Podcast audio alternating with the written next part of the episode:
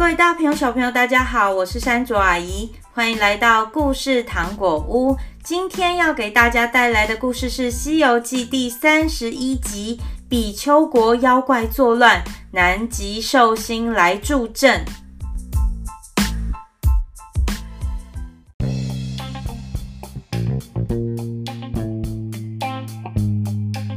唐僧师徒走了几个月，来到了比丘国。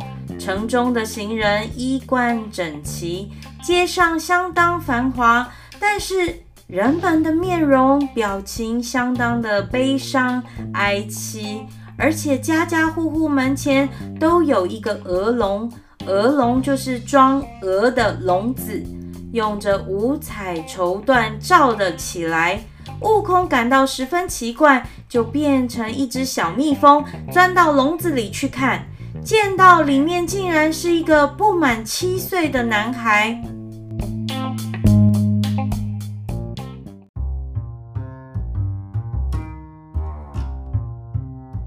悟空一连看了好几家的鹅笼，家家都是这样，他就变回了原样，去向唐僧报告。唐僧师徒来到驿馆后，就向驿丞打听原因。驿丞就是住在驿馆的官员。驿丞本来不想多言，但是拗不过唐僧，就说出了原因。三年前，有个老道士来到这里，他送国王一个十六岁的美女。国王每天跟美女在一起，身体越来越虚弱。太医用尽了方法，都治不好国王。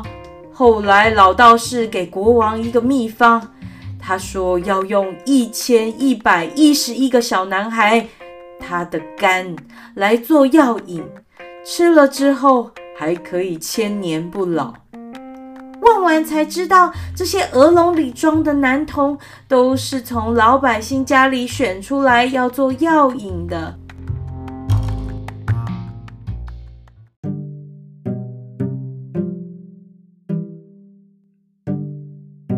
唐僧听后觉得太残忍，伤心的流下眼泪。沙僧说：“我觉得那老道士一定是妖怪。”悟空一听，顿时有了主意。他跳到空中，叫来土地公，吩咐了一番。当天晚上，众神仙把所有的鹅笼全部都偷走了，藏了起来。第二天早上，悟空变成了小虫，钉在唐僧的帽子上。跟唐僧一起入朝去倒换官文，就像是签证或护照的文件，就是官文。国王头昏眼花，拿着官文看了又看，才取出大印盖上，递还给唐僧。这时候老道士来了，国王和满朝官员都起身相迎。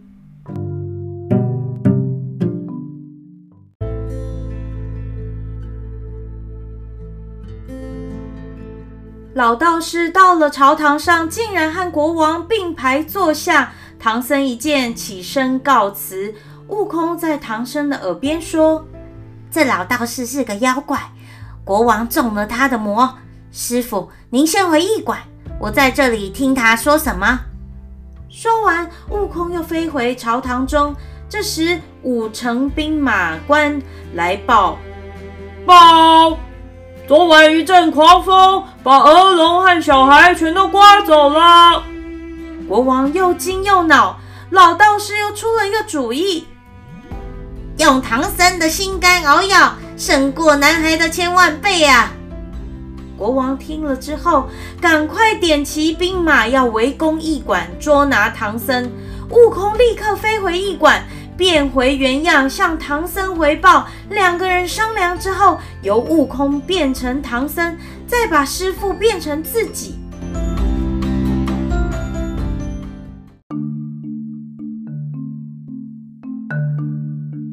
变成唐僧的悟空被捉到殿前，国王说要用他的心做药引。这假唐僧便说：“心道有几个？”不知陛下要什么颜色的？老道士指着假唐僧说：“要你的黑心。”假唐僧叫人拿来一把，牛角尖刀，把肚皮剖开，从里面滚出了一堆心。他把那些心一个一个拿给国王看，说：“有红心、白星、名利星、嫉妒心、好胜心、狠毒心，就是没有黑星。”国王吓得叫假唐僧赶快收起来。悟空变回原形，对国王说：“我们和尚都是一片好心，只有这个假道士，这个老道士他才有黑心，可以做药引。嗯，要么我现在帮你把它取出来呀。”那老道士一见到是大闹天宫的孙悟空，急忙站起来，马上就想驾着云走了。悟空驾着筋斗云追上去，和老道士在半空中打了起来。老道士的盘龙拐杖挡不住金箍棒，趁机化作一道金光，落进皇宫，把送给国王的妖皇后夹在腋下，飞出宫门，消失的无影无踪了。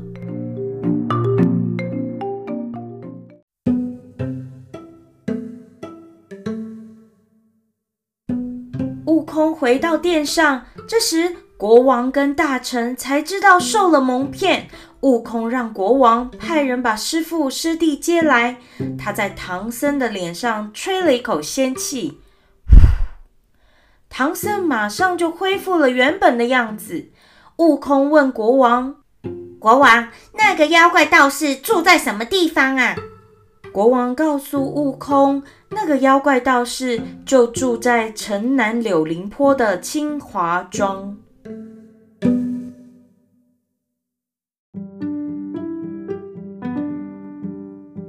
悟空和八戒驾云来到了柳林坡，却找不到清华庄。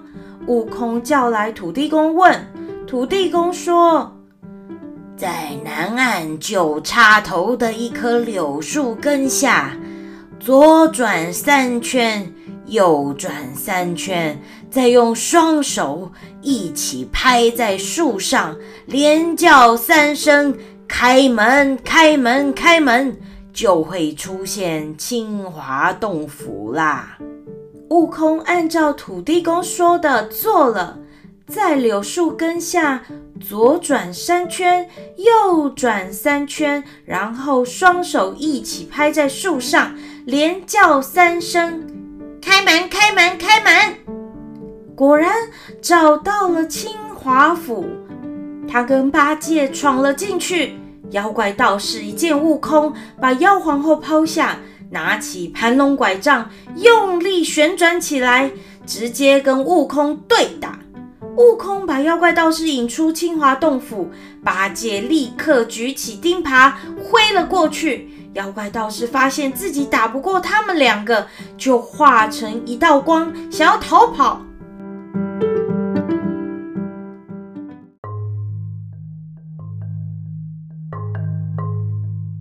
悟空和八戒紧追不放，忽然见到南极寿星把那道光照住，他对着他们说。二位慢慢来，这妖怪是我的坐骑，请二位就饶他一命吧。悟空要南极寿星让妖怪现出原形，南极寿星把那道光放出来，大叫一声：“呵！”那妖怪在空中翻滚了一圈之后，现出原形，原来是一只白鹿。悟空又请南极寿星替他们把妖皇后抓住，一起带回比丘国现形。南极寿星答应了。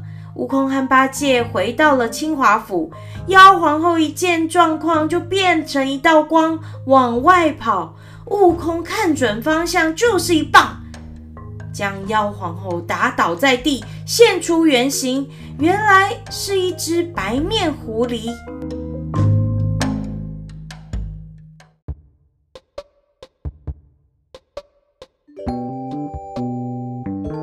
八戒抓住狐狸尾巴，提出清华庄。悟空放了一把火，把妖庄烧成了灰烬，然后和南极寿星、八戒牵着白鹿，拖着狐狸，来到了比丘国，对着国王说：“这白鹿是你的国丈道士，这白面狐狸是你的皇后。”国王终于吓醒了，再也不敢道听途说、贪图女色了。南极寿星走之前赐给国王三个枣子，国王吃下之后，立刻觉得他的病好多了。悟空跳到空中，召来了土地公，让他们把小孩送回来。没过多久，狂风大作，比丘城里的空地上，从天空中落下了一千一百一十一个鹅笼。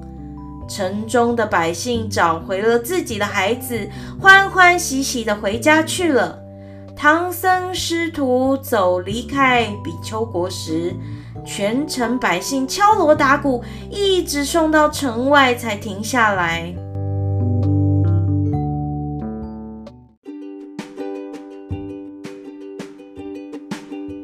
各位大朋友、小朋友，本集又遇到一个以前也碰过的问题，那就是神仙的坐骑又搞丢了。搞丢就算了，还变成妖怪在民间作乱。到底这些坏事是不是也应该算在主人头上呢？听完故事后，若有什么想对山竹阿姨说的话，欢迎到故事糖果屋 Facebook、脸书粉丝团，或者是 IG 留言告诉我哦。唐僧师徒四人的冒险旅程还没有结束哦，预知故事后续，请听下回分解。